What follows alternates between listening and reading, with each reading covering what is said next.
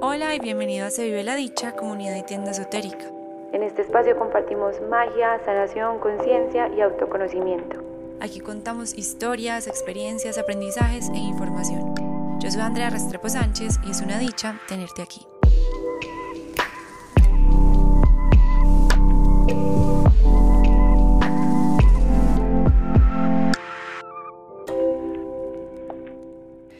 Hola y bienvenidos a este episodio. En esta ocasión tenemos a Elena Múnera. Ella es astróloga y se enfoca en la astrología evolutiva y dracónica, que es algo que me llama muchísimo la atención y de lo que hablaremos más adelante. También se está formando como coach y además de eso, si la han visto por ahí en redes, como Elena Múnera, le encanta hablar en la cámara cosa que admiro profundamente porque a mí me cuesta demasiado y todos los días la veo hablando de ella con esa confianza y nos cuenta unas historias maravillosas que yo digo, qué dicho no poder hablar así. Entonces, si también nos puedes dar unos tipsitos de esos más adelante en nuestra conversación, maravilloso, eso nos sobra. Ele, bienvenida. claro que sí, claro que sí. Muchas gracias, André. Gracias por tenerme, gracias por la invitación. Este es mi primer podcast, nunca había hecho un podcast. Estamos las dos aquí de principiantes, pues eres mi primera invitada, entonces qué dicha poder ambas decir que somos como en esta ocasión las primeras por hacerlo, entonces maravilloso. Eh, Ele, empecemos como por lo básico. ¿Qué, ¿Qué te llevó a ti a estudiar astrología? O sea, cuéntanos un poquito de ti y por qué llegaste a la astrología. Uy, bueno, eh, yo de profesión soy abogada, eh, yo estudié derecho pues aquí en Medellín y la astrología es algo que ha estado como siempre conmigo desde muy chiquitica, o sea, tengo como, y es muy raro que yo tenga como este recuerdo, pero es un recuerdo muy puntual de una niña en el colegio eh, cuando estamos muy chiquitas. ella me preguntó como, ay, ¿tú cuándo cumples años? Y yo como, ay, 23 de diciembre. Y ella, ay, entonces tú eres Capricornio. Y a mí, pues, eso me sonó a unicornio. Y yo, ah, ¿qué qué? Claro, yo a los siete años mi animal favorito era una criatura mitológica. Entonces yo feliz, yo no, ¿qué es esto? Lo máximo. Y, y ahí como que la empecé a ver. Entonces en, las revistas, cuando iba a la peluquería, qué vanidad es el horóscopo y así. Y ahí como que me fui como familiarizando, siempre leía el horóscopo, me encantaba, pues porque me parecía como súper chévere, como, ay, puedo predecir el futuro y no sé qué. Bueno, yo he sido brujita desde chiquita. Y Después, como más adelante, descubrí que existía algo llamado carta astral, que realmente es carta natal, pero bueno. Y eh, yo dije, como, como así? Uno tiene más de un signo, ¿qué es eso? Entonces yo me metí a una página que se llama cafeastrology.com, es lo máximo, o sea, te saca un PDF de 24 páginas, súper completo, y yo, wow, ¿qué? Yo leí el PDF, no entendía nada, pero ahí vi que era súper capricorniana y yo, ay, sí, mi signo lo amo y me di cuenta que era ascendente escorpio y yo, no, wow, yo amo escorpio, bueno. Y eh, por razones de la vida, en el 2019 yo doy con el Instagram de Andrea Betancourt, eh, Evolutivo Astral, y veo que ella va a dictar un curso de astrología. Y yo, ¿Ah? ¿what? ¿Cómo así? Los astrólogos existen. O sea, uno puede ser astrólogo, ¿cómo así? Entonces yo me iba a inscribir, eh, por cuestiones de horario no pude, y luego en el 2020 lo volvió a sacar y yo me metí a ese curso, inicialmente presencial, y ya cuando e, ese curso empezó en enero. Y la verdad lo hacía por hobby. O sea, yo una época de mi vida, 2018-2019, que me metía en cuanto curso me ofrecieran. Y porque yo estaba muy aburrida en la carrera, pues yo no sabía yo qué quería hacer y pues tampoco metía a mi curso de astrología queriendo ser astróloga. La verdad era más como por hacer mi carta, la de mis amiguitos. Y me acuerdo que Andrea dijo, yo aquí no quiero ver eh, personas que estén por hobby. Yo aquí quiero ver a mi competencia. Y yo, hago madre. Upsis, perdón. Y a medida que ella empezó a hablar, yo me acuerdo que escribí por el grupo de la familia, es que, mami, voy a ser astróloga. Y mi mamá como, mmm, ya, vea pues usted. Y, y, ya, pues llegó la pandemia, me quedé sin trabajo, yo en el momento trabajaba en mercadeo digital y de influenciadores y yo estaba como a mediados de, eh, pues llevaba como el curso a la mitad. Y yo dije, pues, o sea, no, yo necesito trabajar, yo necesito hacer algo. Y dije, bueno, pues seamos astrólogos. Y ya llevo un año en estas y sin, no, sin ah, intención de ser abogada o trabajar en otra cosa. Llevo o sea que nunca, nunca ejerciste como abogada. No, o sea, trabajé durante la carrera, pero así como abogada, abogada, no. Decidiste que no. Pues mejor dicho, la vida te llevó a que absolutamente nada fuera relacionado con el tema de derecho, que bueno, son cosas súper diferentes, pero yo siempre digo que uno no estudia las cosas porque sí de alguna manera eso o más adelante o probablemente ya te ha funcionado para algo que tenga que ver con la astrología. Uno no lo ve como a simple vista, pero yo soy muy fiel creyente de que cualquier estudio que uno tenga, por más chiquito o grande que sea, le termina uno funcionando en algún momento para lo que esté haciendo en su vida. O sea, digamos que, por ejemplo, mi tío me contaba cuando era chiquito, eh, hace poquito que cuando era chiquito eh, le tocó trabajar en una carnicería. Y él decía, le daba una rabia horrible tener que trabajar en la carnicería. Él decía, pero esto no me sirve para nada. Años después estudió medicina y se dio cuenta que esos pequeños detalles que aprendió en la carnicería le sirvieron muchísimo para cuando ya era doctor. Entonces, digamos que eso en algún momento puede llegar a funcionar y no creo que sea bueno que hayas estudiado Derecho, pero bueno, definitivamente no ejerciste como, como abogada y llevas un año apenas de la astrología, súper poquito. Hiciste los estudios con, eh, ¿cómo se llama ella? Andrea Betancourt. Ah, Andrea Betancourt. Bueno, sí, la he escuchado varias veces, sé, conozco varias personas que han estudiado con ella, entonces una maravilla estudiar em, con ella, sería muy chévere. Él, entonces cuéntanos en palabras simples, porque siempre que uno le pregunta a alguien qué es la astrología se va muy allá y ahorita que estabas diciendo, pues en realidad yo creo que la mayoría de las personas sabemos qué signos somos, pues el de nacimiento, como, ay, nací este día, entonces soy Aries, pero nunca como que nos vamos más allá, como si lo hacen los astrólogos, que ya pues estudian a fondo el tema y que saben que uno tiene un signo solar, un ascendente y un lunar. Que el solar viene siendo el, de, pues, el del día del nacimiento.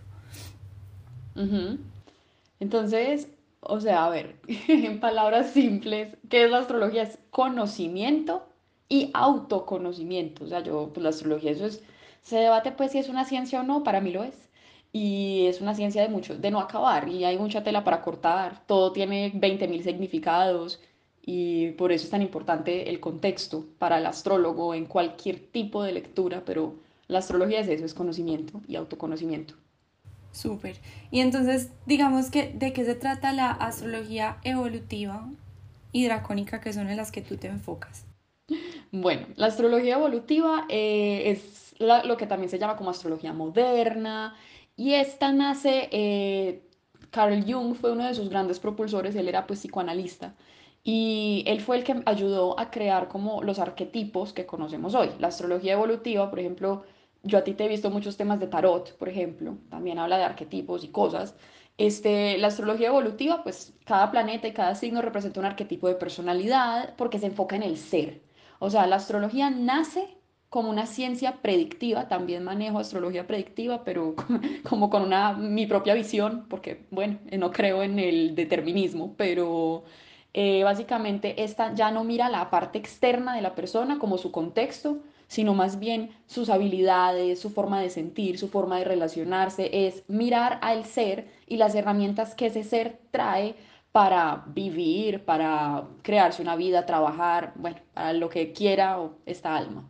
Y la astrología dracónica es la astrología del alma. Es una técnica que, bueno, digamos que en los años 70 volvió como a tener, como a surgir más bien. Inicialmente un astrólogo en los años 20 fue que la empezó a ejercer sin saber que la estaba ejerciendo, eso es todo un cuento, pero es la astrología del alma. La astrología dracónica nos habla de la naturaleza del ser encarnado que está viviendo una experiencia terrenal. Entonces, la, astrología evolutiva, que parte de la carta natal, o pues lo que la gente conoce como carta astral, eh, maneja el zodiaco trópico o el sideral, yo manejo el trópico, que es el de las estaciones, y eh, esa, esa carta nos habla de ese ser, pues o sea, no del ser, sino como de la experiencia terrenal que estamos viviendo, lo que hacemos.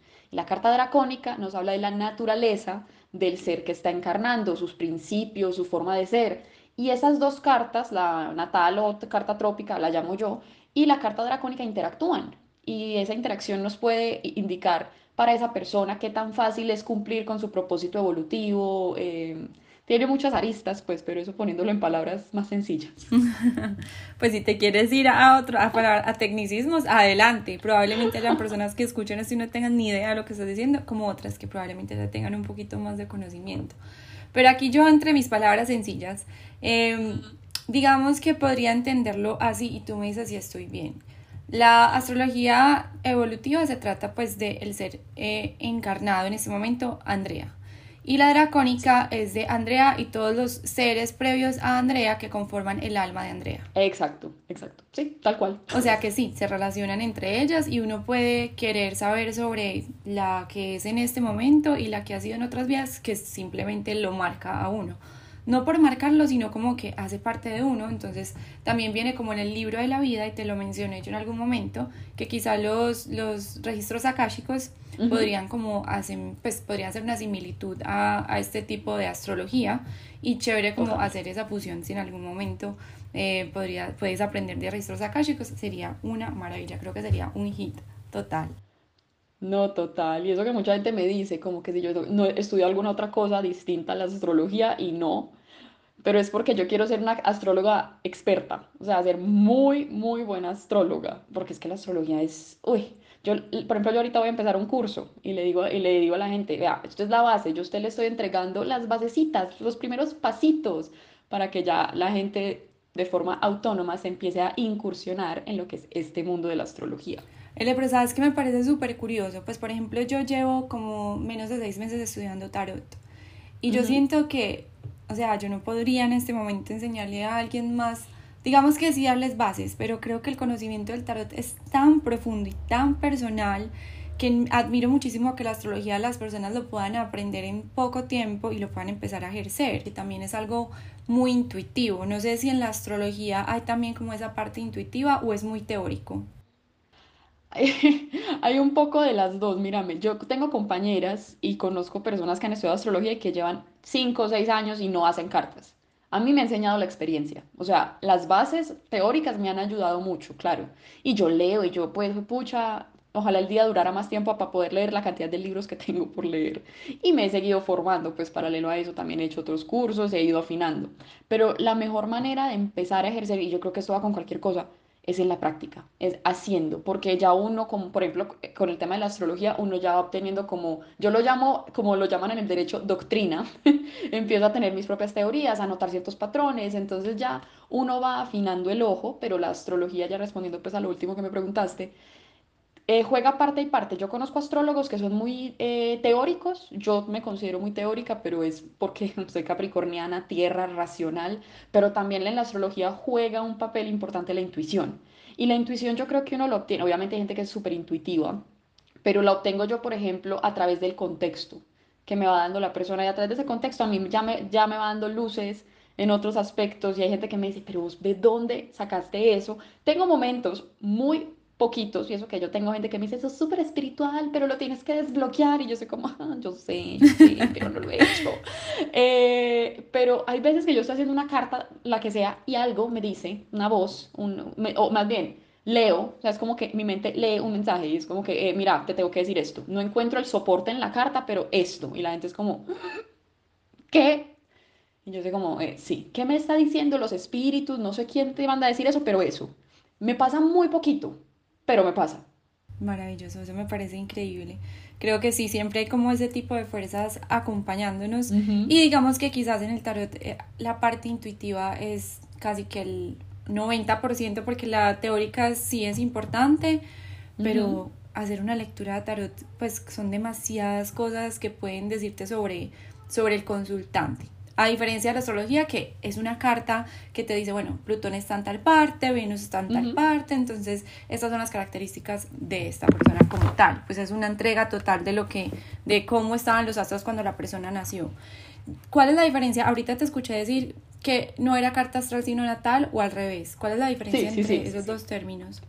Eh, carta natal, eh, mírame, la carta astral es un, un término que abarca mucho. O sea, la carta astral y aquí me voy a ir a, las explicaciones que me dan a mí en la universidad, en el derecho. El género y la especie. Entonces, la carta astral es el género, ¿cierto? Entonces, cartas astrales hay muchas, hay muchos, muchos tipos de carta. Carta natal es un tipo de carta. Entonces, la gente cuando me dice, ah, yo quiero una carta astral, me están hablando de una carta natal que es la carta que nos habla de los astros al momento de nuestro nacimiento. Pero, por ejemplo, yo también manejo la revolución solar, es otro tipo de carta astral, que es la carta del cumpleaños, pues cuando el sol de un determinado día le hace conjunción, o sea, está en el mismo grado matemático que el sol al momento de tu nacimiento. Carta dracónica es otro tipo de carta astral, carta horaria, sinastrías, bueno, infinitas. Por ejemplo, yo cumplo años el viernes, yo me podría hacer ya la carta, eh, la revolución solar Sí, sí, sí, o sea, ya depende mucho del astrólogo. Yo como astróloga me gusta conocer la carta natal de la persona primero antes de hacerle una revolución solar, porque es como la carta, la revolución solar es una especialización, ¿no? Se deriva de la carta natal. Entonces es como llegar donde un médico, eh, un especialista, y decirle, vea, revíseme y él no tiene la historia clínica. va muy como por esos lados pero se puede hacer el día del cumpleaños, hay astrólogos que dicen que uno la empieza a sentir como un mes antes de cumplir años, uno ya viene sintiendo esa energía. Eh, el ritual es muy bonito, hacerse la cerca al cumpleaños, pero hay gente que me escribe como, ay, hola, cumpleaños en diciembre, ¿me puedo hacer una revolución solar ya? Y yo sí, claro, si te sirve para em, como encuadrarte, entender lo que te está pasando, ¿quién soy yo para decirte que no te la hago? Obviamente si van a cumplir años como al mes, yo les digo, más bien hagamos la que vas a empezar, pero, pero sí.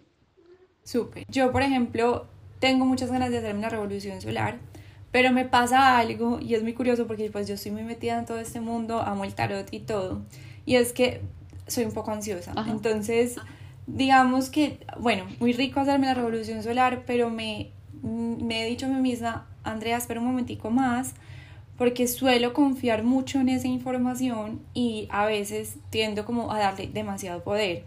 Sé que también haces lo de la astrología predictiva, pero como que quisiera que nos expliques eh, que no se trata pues como una predicción total del futuro, sino que son como, no sé, dime tú, como unas características de lo que se puede presentar o cómo es.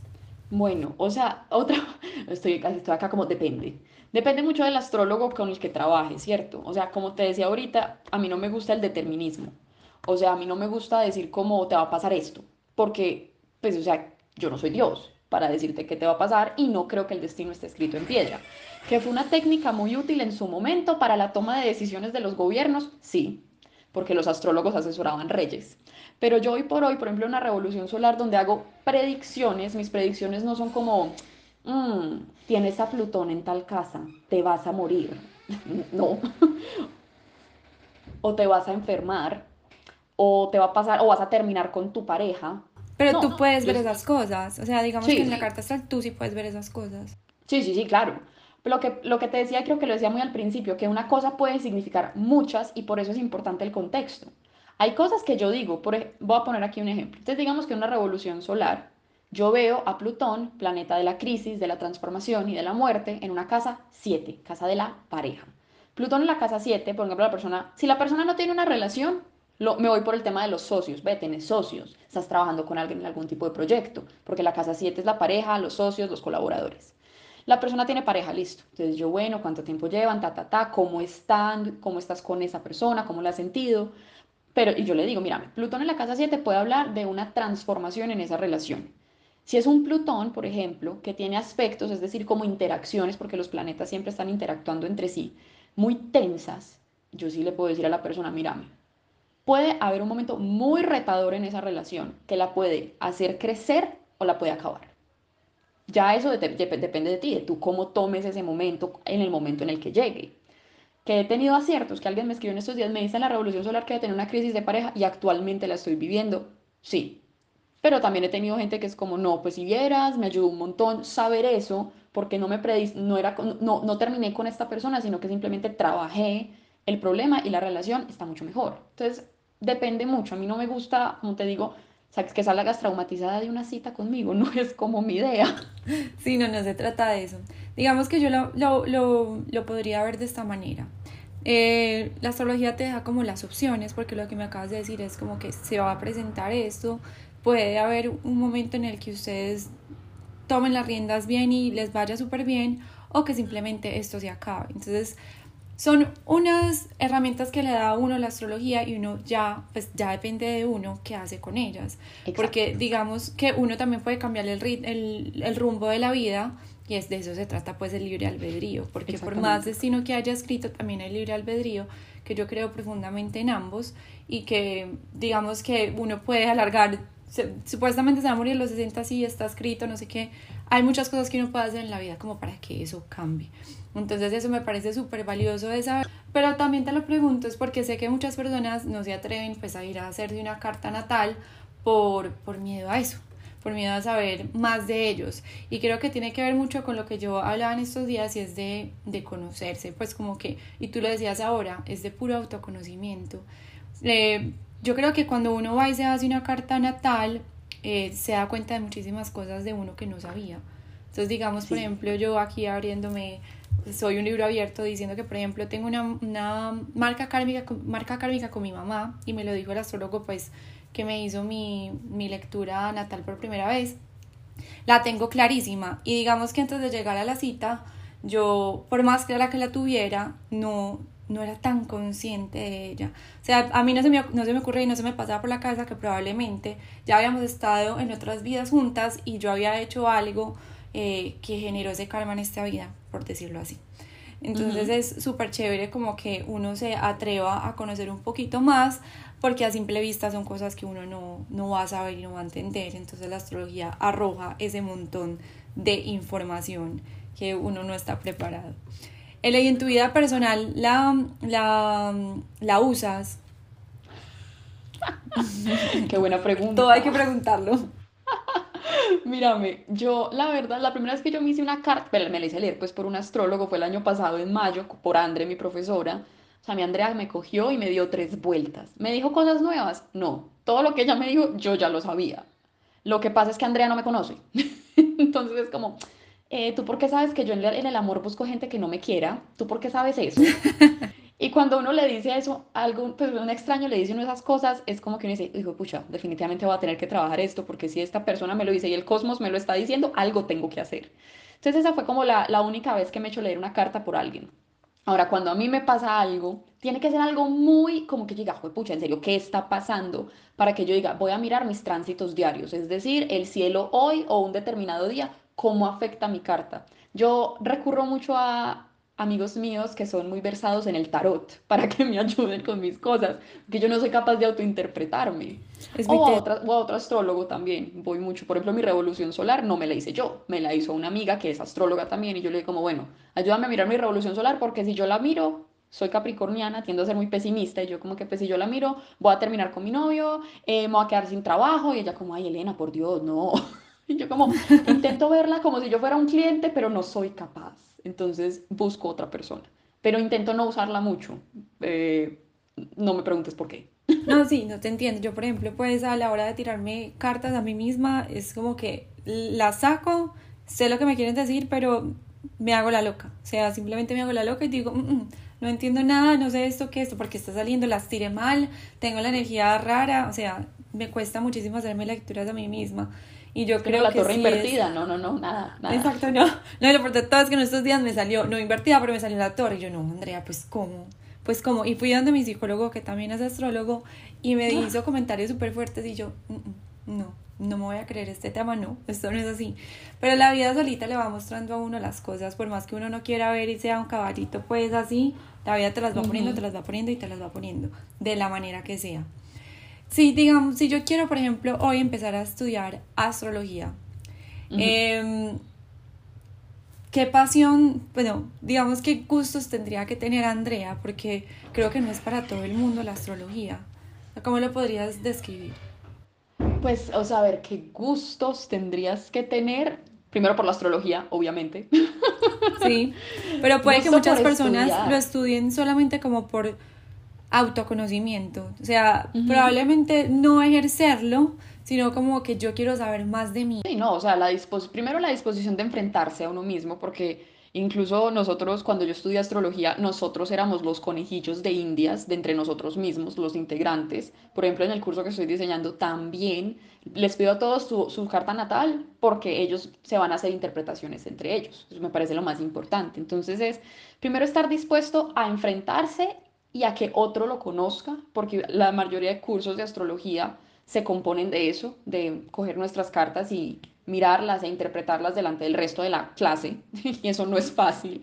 Me pusieron a llorar a mí tres veces en, esa, en ese curso, pero gusto por estudiar, porque lo, lo que te decía ahorita, la astrología no se acaba, no se acaba nunca, jamás. Y yo creo que nada, el tarot tampoco, la numerología, o sea, nada, todo esto es constante, constante estudio. Entonces, si alguien va a hacer un curso de astrología pensando que va a tener toda la información cuando termine, está muy equivocado. Se va a encontrar antes con más preguntas. Entonces, es tener ese gusto por el estudio, esa pasión por el conocimiento, diría yo, más que cualquier otra cosa. Eh, y obviamente, pues tener una mente muy abierta. Ele, cuéntanos qué es la dicha para ti. ¿Qué es la dicha para mí? Es que me hubieran preparado antes, esto está muy difícil de responder on the spot. Pues a ver, para mí dicha es sinónimo de felicidad, ¿cierto? Pero la felicidad, pues, o sea, es como que es muy abstracto, entonces no sé, para mí dicha es, es, es como conocer, pero como aprender, comunicar, transmitir. Dicha es lo que yo hago, estoy dichosa haciendo lo que hago. Qué rico, de eso se trata, de disfrutarse de lo que uno hace. Y si, y si uno, en, con, gracias a la astrología, puede encontrar su propósito súper recomendado, porque es algo en lo que la mayoría de las personas estamos pensando todo el tiempo, ¿será que sí debo estar aquí? ¿Estoy en el lugar correcto? ¿Estoy haciendo lo que de verdad me apasiona? Porque muchas veces uno puede sentir que uno está haciendo lo que le apasiona, pero puede también partir como de cosas que quiere sanar o de convertirse como en el salvador del hogar o de estar tratando como inconscientemente de ayudar a alguien que no es uno mismo. Entonces termina uno creyendo que está en el lugar adecuado, pero puede que no. Entonces la astrología o el tarot son herramientas muy maravillosas para ayudarle a uno como a encontrar eso sin necesidad de, decir, bueno, mira, es esto y esto y esto lo que va a pasar, sino que esto es lo que la vida te puede estar poniendo al frente según las características pues que los astros y los arquetipos pueden decir. Bueno, ya que me dijiste qué es la dicha para ti, puede que sea muy similar la pregunta, pero ¿en qué la encuentras fuera de tu profesión como astróloga? En, como en los pequeños detalles, ¿cuáles son esos pequeños detalles que tú dices me dan esa plenitud, me dan esa dicha? Ah, pues, esta es una práctica reciente que cogí desde que hablé contigo, me acuerdo que yo estaba muy cansada y tú me preguntaste yo cómo quedaba mi energía, bueno, me, me dejaste pensando.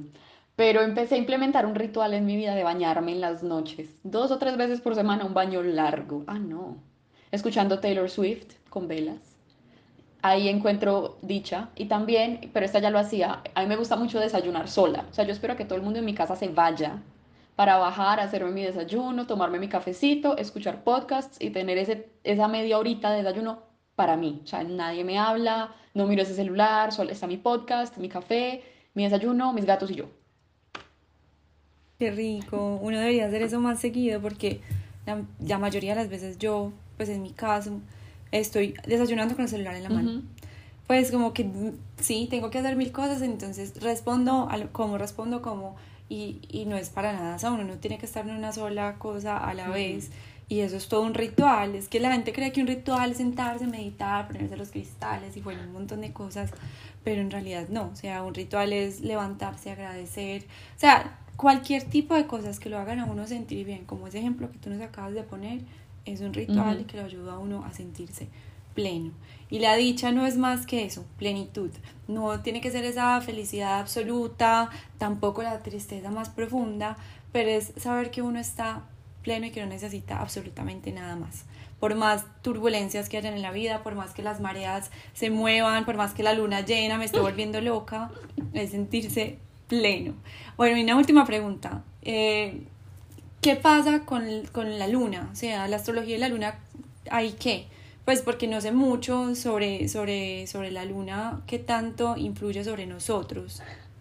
Bueno, aquí puede que me cojan a pedradas las personas. Yo como astróloga soy como que la luna en la carta natal, súper importante. Nuestra, es nuestra madre, es como las características que más nos han marcado a nuestra mamá en la infancia, nuestra relación con ella, nuestra concepción del femenino, tanto en la carta de hombres como de mujeres es la concepción del femenino y cómo sentimos, cómo lidiamos con las emociones, esas respuestas instintivas a estímulos externos, porque la luna es el pasado, es el karma, de ahí de la luna, incluso los nodos de la luna, aparte de la carta dracónica, que eso es tema para otro episodio, si me quieres volver a tener por acá.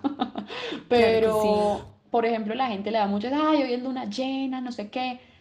Mm, la luna es demasiado rápida, o sea, la luna se demora 28 días en darle la vuelta a la rueda zodiacal, en hacer una revolución entonces yo no creo que un tránsito de la luna incida demasiado en nuestras vidas. O sea, no es como que termine con mi novio porque es luna llena, no.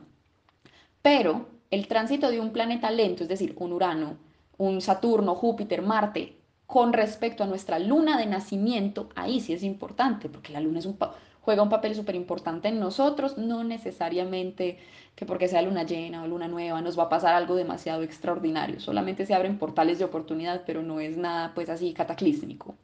¿Y por qué dices que te van a matar, los otros astrólogos? Porque ellos sí piensan todo lo contrario.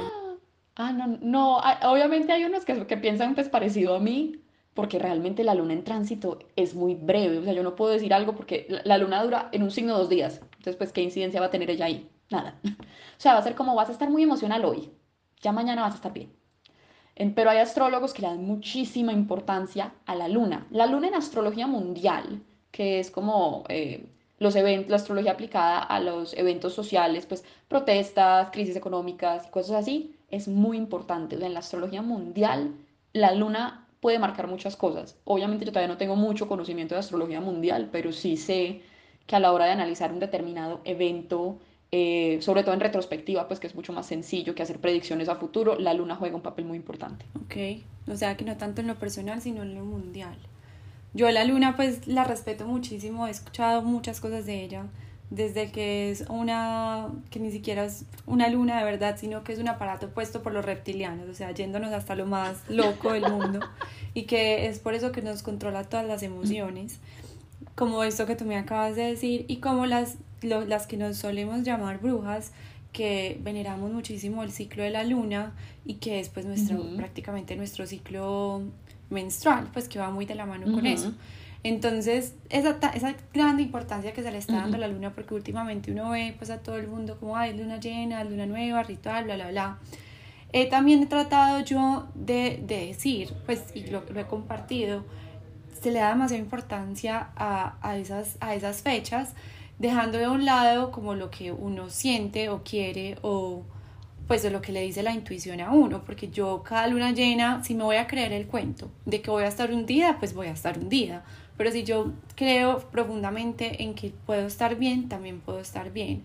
Entonces, digamos que sí hay fechas especiales y que sí, por ejemplo, el equinoccio que acaba de pasar, yo digo que me revolcó horrible, pero también la tenía, eh, no sé, han pasado cosas personales. Entonces, nos dejamos llevar mucho como por esa información a la que le damos muchísimo peso y deberíamos como empezar a diferenciar.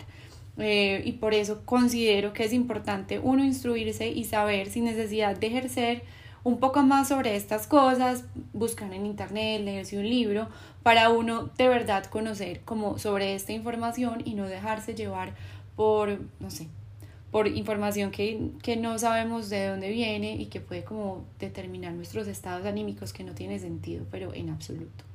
Y ahora poniéndolo por el otro lado, me extendí el sol, qué tan importante es en nosotros. Ah, no, no, no, el sol somos nosotros, el sol es el ego, es la identidad profunda, el sol es, no voy a decir que es lo más importante en la carta, pero sí es un aspecto bastante fundamental, que nos va a hablar de quién somos nosotros, es nuestra esencia profunda. Entonces, ese es el, signo solar, que es el que nosotros conocemos, el que vamos a buscar, no sé, en el horóscopo, que por favor los invito a no leer jamás un horóscopo en sus vidas. Eh, ¿Por qué? ¿Por qué? Es, no, porque el horóscopo no es astrología. O sea, el horóscopo se basa solamente en el signo solar. Hay quienes dicen que se basa en el signo ascendente, pero es que uno es un salpicón de cosas y tú, por ejemplo, que conoces tu carta, uno tiene de todo. O sea, las piezas siempre son como un reloj y todo tiene muchas piezas y todo está en constante movimiento y todo tiene afectaciones diferentes. Entonces, no todas las personas que tienen el sol en acuario, por ejemplo, van a tener un año así, ¿no? Súper revolcado no necesariamente, hay que mirar qué más se está tocando en esa carta. Yo tengo, he tenido varias clientas, por ejemplo, que no son acuario, pero su medio cielo, que es la casa 10, el éxito del reconocimiento profesional, es regido por el signo de acuario y los tránsitos, o sea, Júpiter, Saturno, se, se movieron mucho a principios de año por ahí y, les, y yo digo, pucha, tienen una energía brutal a nivel laboral, Dios mío, aprovechenla, pero eso no se los va a decir un horóscopo, eso se los digo yo que estoy viendo su carta y sus tránsitos, el horóscopo es muy general y predispone. Total. Sí, no. La verdad, creo que caemos mucho en eso y pues antes que las revistas eran supremamente, pues popular, la información no era tan asequible, entonces coger una revista en, el, en Carulla y leerla y decir, bueno, entonces soy Aries y esto y esto iba a pasar, era, era un error. Wow, saberlo porque uno confiaba muchísimo en eso y mi mamá era de las que amaba profundamente leer el horóscopo y me traía la revista y yo me lo leía y decía, esto va a pasar y me la creía. Entonces es muy chévere saber que es algo que es algo que necesita ser mucho más específico y que si queremos de verdad conocer sobre eso tenemos que tomarnos el tiempo o de aprender o de ir a, que, a una cita a que nos den pues como todo el panorama y no solamente ese panorama tan chiquito. Entonces ese signo solar es el que predomina, o sea, el más importante. el ascendente y el, y el lunar también son importantes, pero el solar sigue siendo siempre, siempre el más importante. Pues yo no sé, es que a mí soy muy celosa con el término importante. Porque cada, pues, o sea, obviamente cada planeta mueve su energía, eh, pero sí, el Sol en esencia somos nosotros, somos nosotros y va a jugar un papel, sí, bastante importante. El ascendente también es un punto energético súper fuerte en la carta, que es nuestra proyección ante los demás. Es como la cáscara de la cebolla, lo llamo yo. Y la luna, pues ya hablamos de ella, nuestras emociones y cómo nos, y cómo nos relacionamos con nuestro mundo interior. Entonces son, tratan áreas muy diferentes y todos son bastante importantes, pero pero sí, pongámoslo en esencia, sí, el sol. Súper, L, qué rico. Cuéntanos entonces, si llegamos a ti, podemos entonces preguntarte por la carta natal, por la revolución solar, la dracónica y qué más. La dracónica, podemos, eh, conmigo también se pueden hacer sinastrías de pareja o, bueno, sinastrías en general, no tiene que ser solamente con el novio o el esposo, puede ser con un amigo, con un familiar, eh, un hijo. Son cartas de que hablan del ADN de nuestra relación Em, también hago cartas horarias, que esas son las que te digo que son muy predictivas, que es la carta que responde a la pregunta puntual. Obviamente yo lo veo desde la óptica de si sigues este curso de acción, es posible que sea este el resultado, ya si tú cambias algo en tu comportamiento, puedes evitar o puedes propiciar un resultado diferente. Pero ayuda mucho a la toma de decisiones, tránsitos, que es el cielo hoy, cómo me afecta. Y, y ya, Mucha cosa, pues si quieren, no, deliciosísimo, qué rico. Entonces te podemos encontrar en redes como arroba Elena Munera, ¿cierto? Arroba Elena Munera pegado y Elena con H. Y ya, o sea, así me encuentran en Instagram, así me encuentran en TikTok. Eh, ah, yo sabía que tenías TikTok, te voy a buscar. Lo descubrí reciente, o sea, no, yo ya usaba TikTok, pero descubrí el nicho brujo de TikTok. Yo dije, ve, voy a hacer un video a ver cómo me va, se viralizó y ya estoy como en 9000 seguidores ¿Qué? en TikTok, síganme en TikTok. Wow, no te creo, ya mismo te voy a buscar, qué chévere, me encanta. Yo, a mí me parece una super plataforma TikTok. A todos los que estén creando contenido, no duden en empezar en TikTok, que Instagram lo Instagram no tiene alcance, o sea, es muy difícil que uno lo encuentre a alguien, pues a no ser de que sea por conocidos, pero en TikTok va a llegar a muchísima gente y más si estás compartiendo contenido de valor y enseñando algo. Entonces, qué rico. Te voy a buscar y te tendré pronto por acá para que hablemos de la carta dracónica un poco más, como más a fondo. Y para eso yo leeré un poco más sobre eh, registros akáshicos y podemos ver cómo eso se fusiona. Y sería muy rico, pues, como investigar sobre si eso es posible fusionarlo y ejercerlo, que me parecería muy chévere. Mil gracias por estar acá, gracias por ser la primera, por confiar en mí, por entender cómo era esto todo técnico, porque de verdad estoy súper primeriza. Espero que todo haya salido maravilloso y qué rico por toda la información que nos diste. No, muchas gracias a ti por la invitación y por tenerme acá como primera, me siento muy honrada. me encanta todo lo que compartes y por eso estás aquí. Ay, muchas gracias, Andre. Bueno, Ele, que te vaya muy bien. Chao. Chao. Gracias a todos que nos escucharon hoy. Yo soy Andrea Restrepo, me encuentran como arroba se vive la dicha y nos escuchamos en una próxima ocasión.